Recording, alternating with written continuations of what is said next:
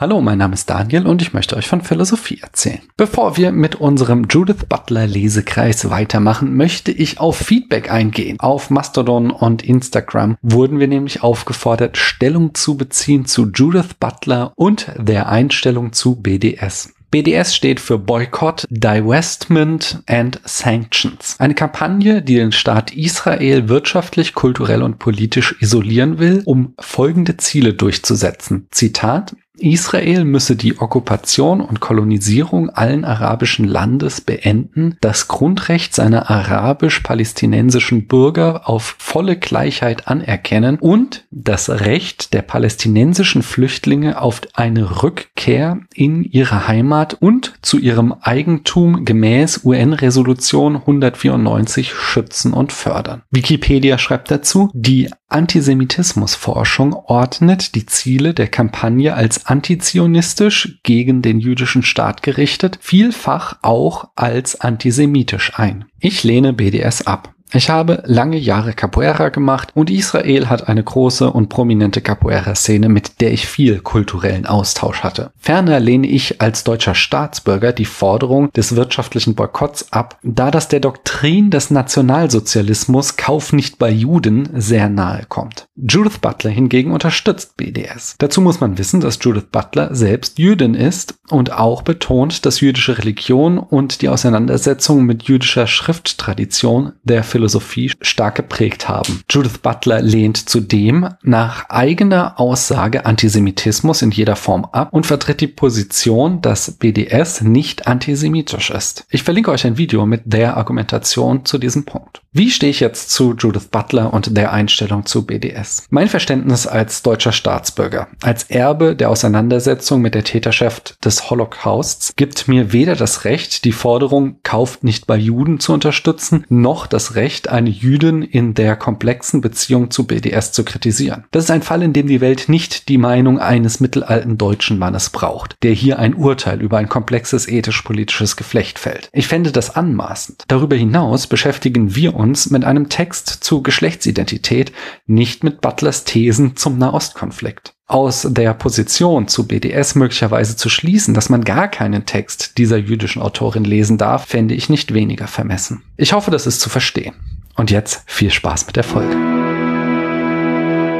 Ja, lass uns weitermachen. Seite 17. Butler diagnostiziert jetzt weiter, dass sich ein Problem daraus ergibt, dass das feministische Subjekt durch ein System diskursiv konstituiert wird, das auf männliche Subjekte ausgelegt ist. Ja. Butler sagt im Grunde, staatliche Strukturen beherrschen und regulieren nicht nur die Bürger, sondern sie definieren ja überhaupt erst das, was Bürger sind. Ja, das hatten wir ja. eben geklärt. Und jetzt sind westliche Demokratien lange Zeit reine Männerclubs gewesen und es das heißt, dass das allen Staaten staatlichen Institutionen und Diskursen eingeschrieben ist. Es steckt gewissermaßen in der DNA westlicher Staaten drinne, dass sie Männerclubs sind. Und in diesem Begriffsschema, was halt durch und durch männlich geprägt ist, versucht jetzt der Feminismus oder feministische Politik sein Repräsentationssubjekt zu finden. Mhm. Das heißt, dass da schon von vornherein ja irgendwie ein Bias drinne stecken muss, so die These von Butler. Und der Bias liegt darin, dass man die Frau in Abgrenzung zum Mann nur sehen kann. Es ist immer eine Relation. Das steckt da auch drin, aber ich glaube, es ist noch viel grundlegender, dass die ganze Begriffsstruktur männlich ist von vornherein. Also dass ich ja eben auch schon wieder in den generischen Maskulin verfallen bin und von Bürgern gesprochen habe. Und dass in ganz vielen solchen kleinen Aspekten wir ein durch und durch männliches System haben, was halt die Männlichkeit tief eingeschränkt geschrieben haben, dass jetzt der Feminismus versucht, auf feministische Politik anzuwenden und somit sich dann Probleme ergeben. Unter anderem, dass eben Frauen in Abgrenzung von Männern verstanden werden. Okay. Hast du noch ein anderes Beispiel für so ein Problem? Nee, du könntest dich ja zum Beispiel fragen, woher kommt das denn, dass Frauen in Parlamenten so unterrepräsentiert sind? Dass halt Männer viel stärker immer in Parlamenten vertreten sind und Männer viel häufiger in Machtpositionen zu finden sind. Hm. Und da könnte man ja auch sagen, dass es dadurch, dass halt lange Zeit Demokratie ein reiner Männerverein war. Männer hatten Wahlrecht und Männer haben haben Politik gemacht mhm. und Frauen galten halt gar nicht als Subjekte des politischen Diskurses. Diese Strukturen haben sich so sehr verfestigt, dass wenn man nicht explizit, wie zum Beispiel durch Quoten dagegen angeht, dass dann sich schon wie von allein solche Prozesse ergeben, dass an der Spitze immer Männer sitzen. Ja. Und jetzt sag nochmal, wie der Feminismus darauf reagiert. Butler ist noch nicht an dem Punkt, dass Day sagt, wie der Feminismus darauf reagiert, sondern das ist erstmal eine Problembeschreibung. Wir sind immer noch an dem Punkt, was ist eigentlich das Repräsentationssubjekt des Feminismus? Feminismus hat bisher gesagt einfach, es sind Frauen, wir haben schon gesehen, so einfach ist es nicht. Wir müssen erstmal klären, was Frau ist. Und das Finden dieses Repräsentationssubjektes steht schon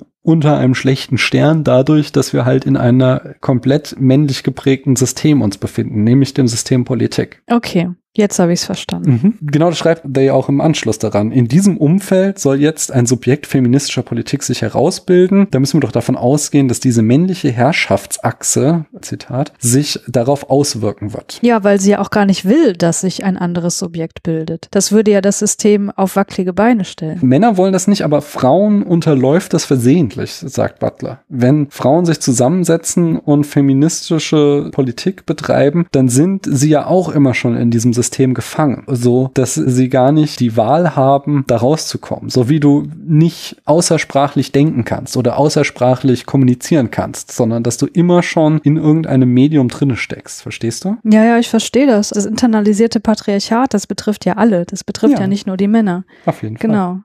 Aber ich will damit auch nicht sagen, dass die Männer als Individuen dieses Ziel verfolgen, sondern dass es eben das größere Konstrukt ist, was dahinter steht. Genau, das war das, was ich meinte, dass das in die DNA der Staaten eingeschrieben ist oder in die Institutionen des Staates. Das ist nicht ein intentionaler Vorgang von einzelnen Menschen, den gibt es sicherlich auch, dass es misogyne Menschen gibt, misogyne Männer, aber auch leider Frauen, die aktiv Positionen vertreten, die gegen Frauenrechte vorgehen. Mhm aber das ist eigentlich nur ein kleiner Teil des Gesamtproblems, dass das in das System eingeschrieben ist aufgrund einfach der Art und Weise, wie es sich in der Historie herausgebildet hat. Ja, ich muss jetzt gerade an The Handmaid's Tale denken. Du kannst halt im Grunde alles, was wir besprechen, auf diese Serie anwenden. Ne? und für die Leute unter deinen HörerInnen, die das kennen, wir reden hier nicht von Serena Joy als einzelne Person, sondern von Gilead als Institution. Mhm, ich kenn's nicht. ich weiß. Naja, jedenfalls, wenn wir vor diesem Problem stehen, wird, so betont Butler, ist noch umso wichtiger, dass wir erst einmal klären, was denn jetzt das Subjekt des Feminismus ist. Hm. Denn, und das ist auch wieder das Thema, was wir eben schon hatten, die politische Konstruktion des Subjekts ist mit bestimmten Legitimations- und Ausschlusszielen verbunden. Zugleich ist es dem System inhärent, dass die Konstruktion des Subjektes verdeckt wird. Das Subjekt wird naturalisiert als natürlich hingestellt. Es wird also geleugnet, dass es immer eine Folge von Diskursen ist, was ein politisches Subjekt ist, sondern es wird angenommen, dass es eine in der Biologie oder der Ontologie der Dinge liegende Begründung dafür gibt, was das Subjekt einer bestimmten Politik ist. Also wir sagen, es steht doch ganz klar biologisch fest, was eine Frau ist. Daraus ergeben sich verschiedene Erfordernisse. Das sind dann eben das, wofür feministische Politik eintreten sollte. Mhm. Mit so einer Position, da verschleiern wir, so sagt Butler, und dem schließe ich mich auch an, dass das, was wir Frauen nennen, am Ende eines Diskurses steht und nicht eine natürliche Tatsache ist. Ja. Und diese Bemühungen, Subjekt Objekte einer bestimmten Politik, insbesondere auch was Frauen sind, immer auf die Biologie oder die Ontologie der Dinge zurückzuführen als vorgeschobenes Argument. Das sehen wir in den Bemühungen von dieser Fischdoktorandin Marie-Louise Vollbrecht. Entschuldigung, aber die macht doch irgendwas mit Fischen, die von der Humboldt-Uni ausgeladen wurde und im aktuellen Diskurs über Geschlechtsidentitäten immer wieder so ein Primat der Biologie behauptet. Die naturalisiert also das Subjekt eines politischen Diskurses. Das heißt, wir wir befinden uns in einem gesellschaftlichen Aushandlungsprozess, was wir denn überhaupt als Männer und Frauen ansehen und welche Geschlechtsidentitäten wir allgemein akzeptieren, auch jenseits von Männern und Frauen im ganzen Spektrum. Und dann haben wir da eine Stimme mit Marie-Louise Vollbrecht, die einfach, wie hätte Butler das oben genannt, verschleiert, oder? Dass es hier ein Diskurs stattfindet, in dem sie einfach behauptet, nee, gibt keinen Diskurs, das ist alles natürlich, das ist Biologie, hier sind die Fakten. Ja, schlimmer noch, was sie vom Stapel lässt. Also sie verschleiert das nicht nur, sondern geht das aggressiv an. Ne? Also mhm. ich sage jetzt nicht wirklich, was ich von dieser Person halte. Das würde die Konvention dieses Podcasts sehr zu Boden reißen. Ich lasse es einfach mal dabei.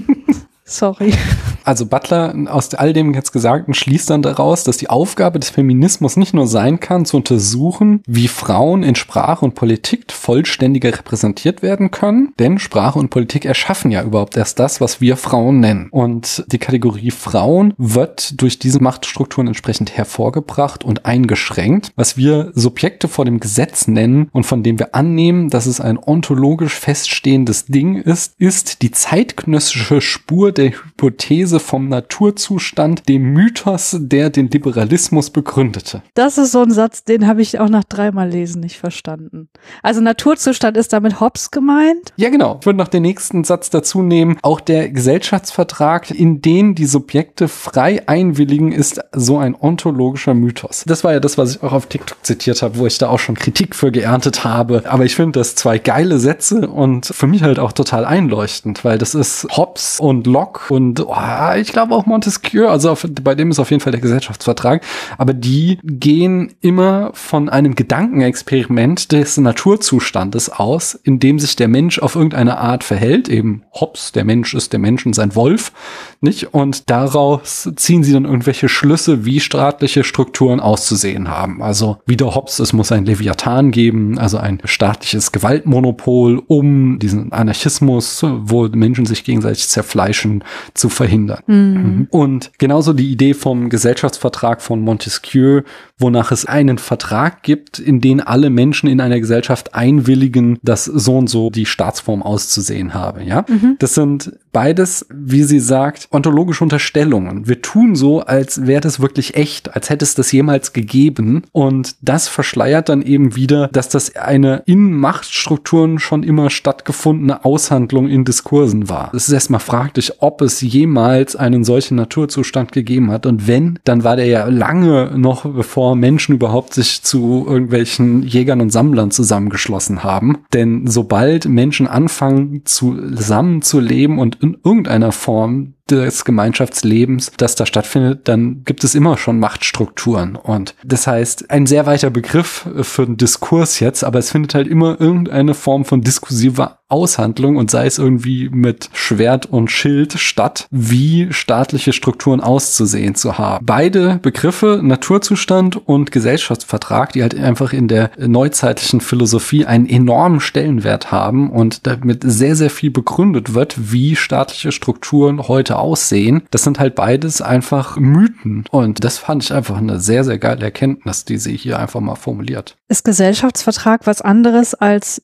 jetzt in Deutschland das Grundgesetz und der, also der ganze juristische Apparat, wo man sagen könnte, okay, wenn man hier wohnt, nimmt man das implizit an, so wie AGB, die man einfach mit okay wegklickt ein schöner Vergleich. Ja, das Grundgesetz fungiert als unser Gesellschaftsvertrag, aber du hast ja halt keine Wahl, dem nicht zuzustimmen. Darin besteht das. Ja, das genau, hast du ja bei AGB auch nicht, sonst kannst du das Produkt nicht nutzen.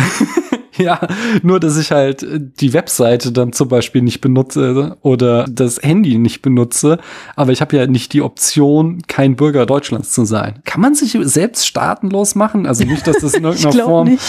genau, nicht, dass das auch erstrebenswert ist, weil dann bist du ja komplett entrechtet, aber selbst wenn du nicht die deutsche Staatsangehörigkeit hast, bist du ja dem deutschen Recht unterworfen. Das heißt, du hast ja überhaupt gar keine Möglichkeit aus diesem vermeintlichen Vertrag auszubrechen, sondern du bist Machtstrukturen unterworfen und wir stellen das eben als einen solchen ontologischen Mythos hin, als gäbe es diesen Vertrag wirklich, indem wir implizit einwilligen. Aber diese Einwilligung, mhm. die kann es halt nicht geben, wenn es keine Alternative dazu gibt. Okay. Das ist, worauf sie hinaus will. Und das fand ich tatsächlich in diesem Kapitel den stärksten Punkt. Den finde ich richtig geil. Yeah, das ist mal ein richtig geiler Gedanke. Finde ich gut. Aber was hat das mit dem Eigentlichen gerade zu tun? Das, das verstehe ich gerade nicht. Deswegen habe ich das auch als Einschub wahrgenommen. Mm, na, weil sie da klar macht, wieder, wie viele versteckte Mythen da drin stecken. Also sie will da im Grunde wieder zurück auf dieses, das Subjekt einer bestimmten Politik, dass das nicht ontologisch gegeben ist, dass das nicht ein Ding in der Welt ist, sondern dass das immer schon ein Ergebnis eines Diskurses ist, immer schon ein Ergebnis von Bedeutung, die ausgehandelt wurde. Hm. Und dass das sogar an die Grundlagen unserer Gesellschaft, wie wir sie uns theoretisch erläutern, ranführt. Sogar diese beiden sehr grundlegenden Begriffe wie Naturzustand und Gesellschaftsvertrag, die die theoretische Basis für alles legen, wie heute die aufgeklärten westlichen Demokratien aufgebaut sind, Sogar diese Begriffe sind letztlich nur ontologische Mythen, denn es gab sie nie als Dinge in der Welt, sondern auch sie waren immer schon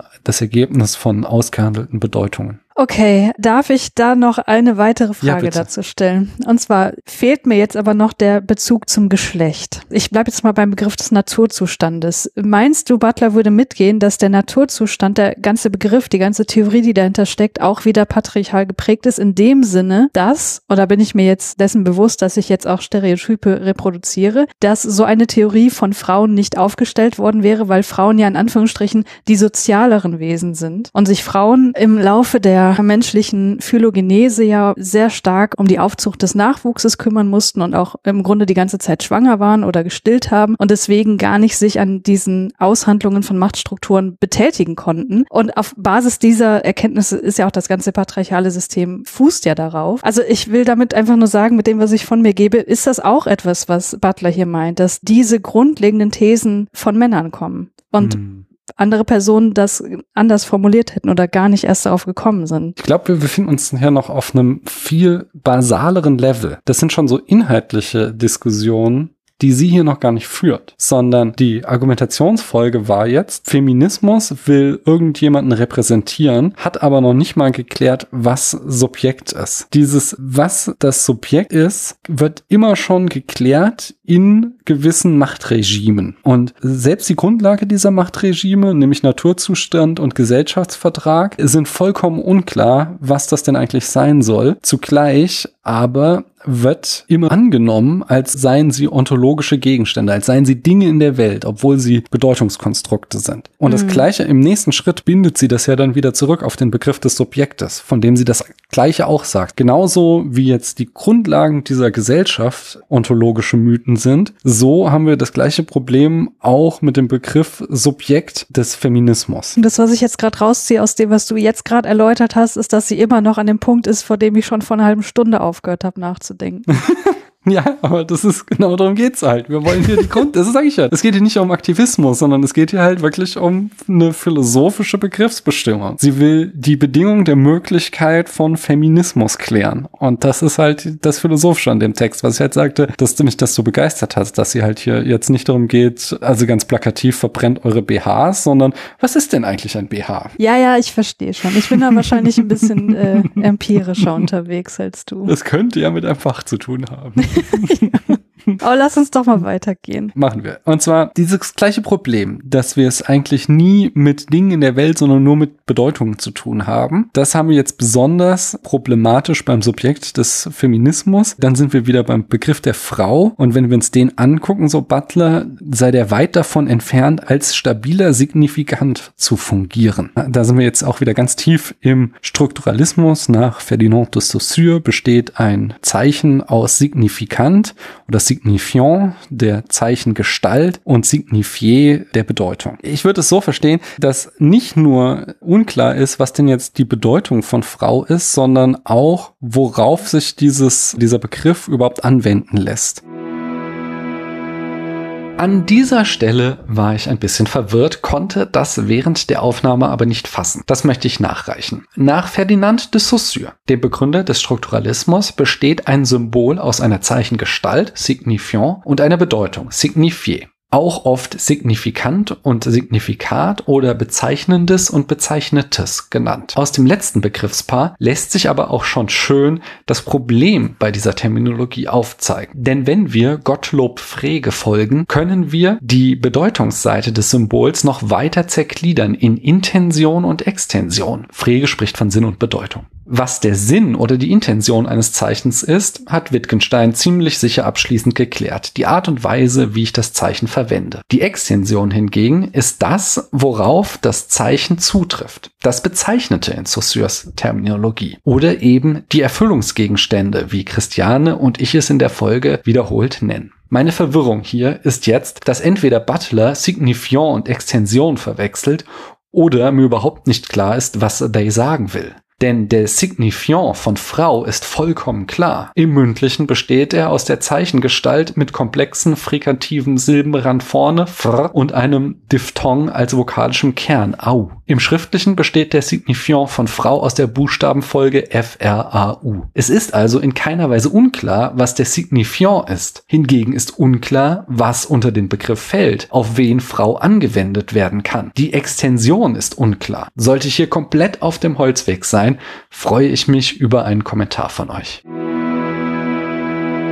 Butler sagt, wir stehen ja allein schon vor dem Problem, dass die Erfüllungsgegenstände, auf die der Begriff Frau zutrifft, immer auch viel mehr sind als nur Frauen. Man kann ja außer Frau noch viel mehr andere Etiketten zum Beispiel auf dich anwenden. Du bist Psychologin, mhm. du bist Leipzigerin, du bist Philosophie interessiert, etc. pp. Ja, ja. Butler sagt, neben der Kategorie der Frau werden immer auch zum Beispiel rassische, würden im Deutschen rassifizierte, ethnische, sexuelle, regionale und klassenspezifische Kategorien Kategorien verbunden, die die Identität ausmachen. Und die Geschlechtsidentität lässt sich nicht aus politischen und kulturellen Vernetzungen herauslösen. Butler schreibt, dass Frau ein problematischer Begriff ist. They schreibt auch was von Kampfschauplatz und Quelle der Sorge und gibt dafür drei Gründe an, wobei mhm. Butler schreibt, dass der erste Grund eigentlich nicht der richtige Grund ist, aber er wird trotzdem mal genannt, nämlich dass Personen mehr sind als ihr Geschlecht, wie du gerade ausgeführt hast. Zweitens, dass die Bildung der Geschlechtsidentität sich mit der Zeit verändert. Also das habe ich so verstanden. Was wir darunter verstehen, eine bestimmte Geschlechtsidentität zu haben, beziehungsweise zu einer Kategorie zu gehören, wandelt sich auch über die Zeit. Also das ist, glaube ich, ganz verständlich, wenn man sich anschaut, was wir unter Transpersonen verstehen, wie wir die mhm. Personen betrachten und so weiter. Das hat sich in den letzten Jahrzehnten einfach stark gewandelt. Und letztlich als dritter Grund wird ja noch angegeben, dass Frau als Begriff intersektionale Erfahrungen und Strukturen verschleiert, wie Race, Sexualität, Region, Klasse, wie auch immer. Und als Schlussfolgerung habe ich daraus gezogen, ja, Geschlechtsidentität in dem Sinne auch Frau, lässt sich nicht isoliert von Historie und Intersektionalität betrachten. Magst du nochmal zwei Sätze dazu sagen, was Intersektionalität ist? Auch wiederum habe ich hier keine Lehrbuchdefinition. Vielleicht magst du das auch einfach mal definieren. Ich muss ja auch nicht immer hier mit den Definitionen kommen. Intersektionalität betrachtet meiner Meinung nach, dass marginalisierte Gruppen oft nicht nur einer Marginalisierung unterworfen sind, sondern dass es da eine Wechselwirkungen von verschiedenen Diskriminierungsformen gibt. Dass eine schwarze Frau andere Diskriminierung erlebt als ein schwarzer Mann und eine weiße Frau dass eben die Summe mehr ist als ihre Teile oder wie sagt man das? Sich das da, Ganze ist mehr als die Summe ihrer Teile. Genau, dass sich spezifische Diskriminierungsformen aus der Kombination von verschiedenen Diskriminierungsmarkern ergeben. Ja, hätte ich so nie sagen können. Aber glaubst du denn, dass ich es richtig gesagt habe? Auf jeden Fall. Gut.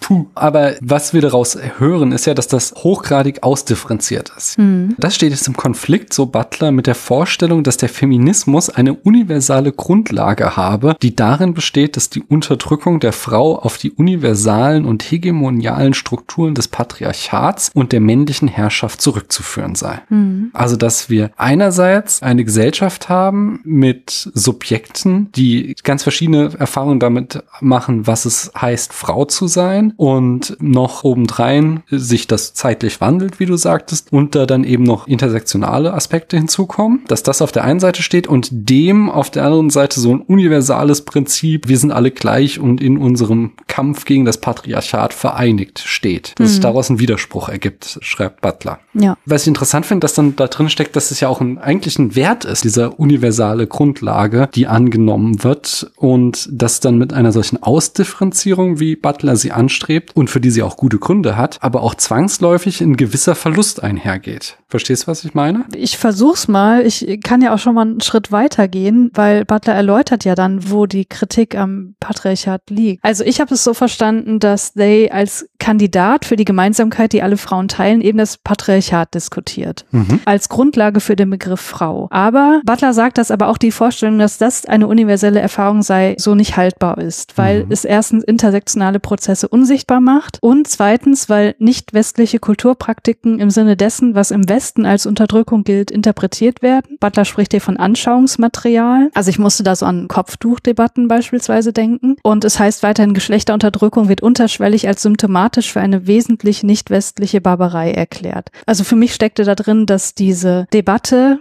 beispielsweise über das Kopftuch unterkomplex geführt wird, wenn man nur mit einer westlichen Vorstellung des Patriarchats daran geht. Aber das machen wir ja. Indem das Patriarchat als universelle Erfahrung deklariert wird, wird die universelle Unterdrückung der Frau dadurch auch produziert. Das heißt, wenn wir beispielsweise die Frage, warum Frauen im Islam Kopftuch tragen, ob sie das tun sollten, wenn wir das mit unseren westlichen Werten interpretieren, dann gehen wir fälschlicherweise davon aus, dass diese westlichen Werte universell sind, dass die überall genauso gelten. Und dadurch werden eben gewisse Prozesse unsichtbar gemacht. Hm. Ich will sogar noch weitergehen. Du liest mir auch aus so einem Buch über die Geschichte des Feminismus vor.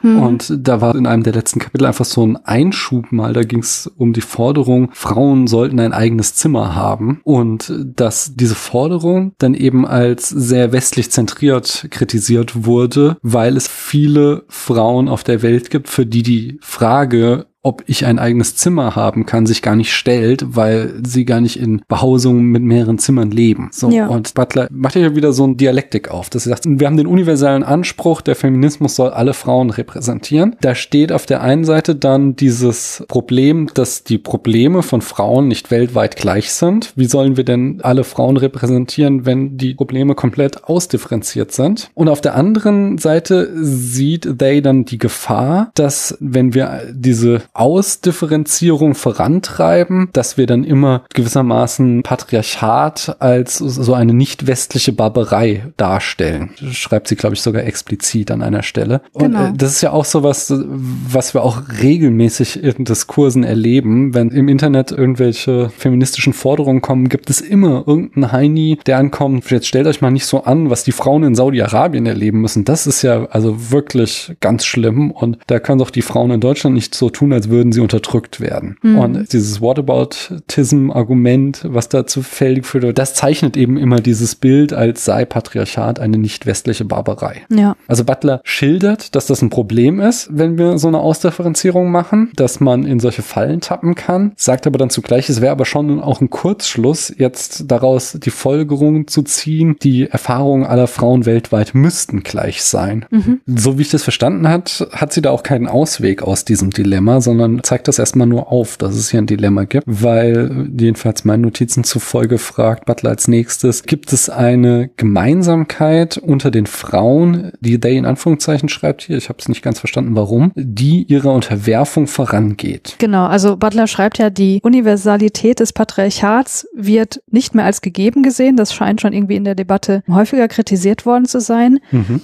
aber der Status der Geschlechterkategorie Frau sei immer noch offen. Und das ist jetzt eben die Frage, wie können wir uns dem nähern? Gibt es da irgendwas, was dem Begriff zugrunde liegt? Hm. Und ist es mehr als eine Abgrenzung zum Männlichen? Hm. Also können wir das mit Inhalt füllen oder ist es immer nur die Differenz? Wenn es die Differenz wäre, wäre es ja wieder so eine strukturalistische Position. Der Begriff der Frau kann sich nur aus der Opposition zum Begriff des Mannes heraus entwickeln. Hm. Und ich glaube auch nicht, dass es dafür eine Lösung gibt, aber so wie ich Butler verstehe, ist der Ansatz, dass wir uns von dieser Kategorie Frau verabschieden sollten. Mhm. Oder dass wir die grundsätzlich überdenken müssen. Also wenn Frau sich nur im Kontrast zu Mann herausbildet, dann ist das wieder eine strukturalistische Position. Und die, die Gegenposition, die sie hier erstmal so in den Raum stellt, ist, ob es nicht doch etwas unmarkiertes Weibliches gibt. Etwas, das Frauen zu Frauen macht, ohne dass sie immer dadurch definiert sind, dass sie nicht Männer sind. Und das wäre dann schon so eine poststrukturalistische Fragestellung. Also die Frage, können wir aus diesem System, das Bedeutungen generiert, in irgendeiner Form ausbrechen und das hinter uns lassen. Ja, genau. Das meinte ich mit die Definition mit Leben füllen. Nicht nur in Abgrenzung, sondern etwas inhärent Weibliches definieren, mhm. was diese Kategorie ausmacht. Und so wie ich Butler verstehe, ist das eben eine Aufgabe, die beispielsweise dadurch zu lösen wäre oder die wir wegschieben könnten, indem wir die Kategorie Frau aufgeben, weil die eben so mangelhaft ist. Und dann beschreibt Butler eben, inwiefern mangelhaft. Butler schreibt, das Bestehen auf einer universalen Kategorie Frau zieht zahlreiche Ablehnungen und Auslöschungen von Erfahrungen nach sich. Also Auslöschung von Erfahrungen innerhalb der Kategorie, das, was wir vorhin schon gesagt hatten, also Erfahrungen, die aufgrund der Zugehörigkeit zu einer Kultur, Ethnie oder Klasse etc. basieren, aber auch eine Abgrenzung nach außen, Beispielsweise die Frage, sind Transfrauen Frauen oder was ist mit intergeschlechtlichen Personen, wo es eben unterschiedliche Standpunkte dazu gibt, wo künstlich eine Grenze gezogen wird. Und Butler geht jetzt weiter vor und sagt, dass es eigentlich ein grundlegendes Problem von Identitätspolitik ist. Ja, Butler schreibt, dass das zugrunde liegende Identitätskonzept, also der Identitätspolitik zugrunde liegend an sich schon mangelhaft ist, nämlich, dass die Annahme einer universellen Identitätskategorie, deren Eigenschaften auf alle Erfüllungsgegenstände dieser Kategorie zutreffen, ist zum Scheitern verurteilt. Ja, ich habe mir das versucht jetzt noch ein bisschen greifbarer zu machen. Also wenn man jetzt diese Kategorie Frau mal annimmt, dann gibt es ja verschiedene Untergruppen, die da irgendwie reinfallen und die können eben sehr unterschiedliche Erfahrungen machen, die zu sehr unterschiedlichen Bedürfnissen und politischen Agenten führen können. Zum Beispiel ist es für eine Frau, die eben in diese Kategorie Frau reinfällt, wichtig, wie Menstruationsartikel besteuert werden. Ich hm. nehme an, das ist je nach Klasse unterschiedlich wichtig. Oder die Debatte um geschlechtersensible Sprache, die beispielsweise für nicht-binäre Personen aufgrund permanenter sprachlicher Ausgrenzung einen anderen Stellenwert haben als für CIS-Personen. Und das führt natürlich auch dazu, dass innerhalb der feministischen Communities Spaltungen entstehen. Und ich habe jetzt in dem Buch, was ich vorhin schon mal zitiert hatte, Gender Theory, eine Einführung, ein Zitat gefunden, das würde ich einfach mal kurz bringen, weil das hat für mich das nochmal sehr gut zusammen zusammengefasst. Mhm. Und zwar schreibt da Ricky Wilchins, Butler zufolge kommt eine Bewegung, die sich dem kritischen Ziel der Befreiung von Frauen verschrieben hat, paradoxerweise dazu, ihnen eine Reihe neuer Begrenzungen und Restriktionen aufzuerlegen. Indem der Feminismus sich weigert, seine eigene Herkunft zu analysieren, riskiert er, dem anderen universellen Monolith, dem Patriarchat, zu gleichen, der seine eigene Dominanz durch das Behaupten seiner Natürlichkeit, durch das Verdrängen von allem Unpassenden und das Wiederaufzwingen des Gemeinsamen aufrechterhält. Wir gemeinsam mit Butler stehen also noch immer einfach vor dem Problem, dass der Feminismus die Rechte von Frauen nicht repräsentieren kann. Dadurch, dass er nicht geklärt hat, was alles unter den Begriff Frau fällt, läuft er Gefahr, nur einen Teil dessen zu repräsentieren von all denen, die repräsentiert werden sollten. Würdest mhm. du das, das so unterschreiben? Ja, auf jeden Fall. An dieser Stelle machen wir für heute Schluss. Wenn euch die Folge gefallen hat, dann schreibt uns doch eine Rezension auf Apple Podcasts, gebt uns Sternchen auf Spotify oder einen Kaffee aus. Den Link findet ihr in den Show Notes. Ich danke euch, dass ihr uns eure Zeit geschenkt habt.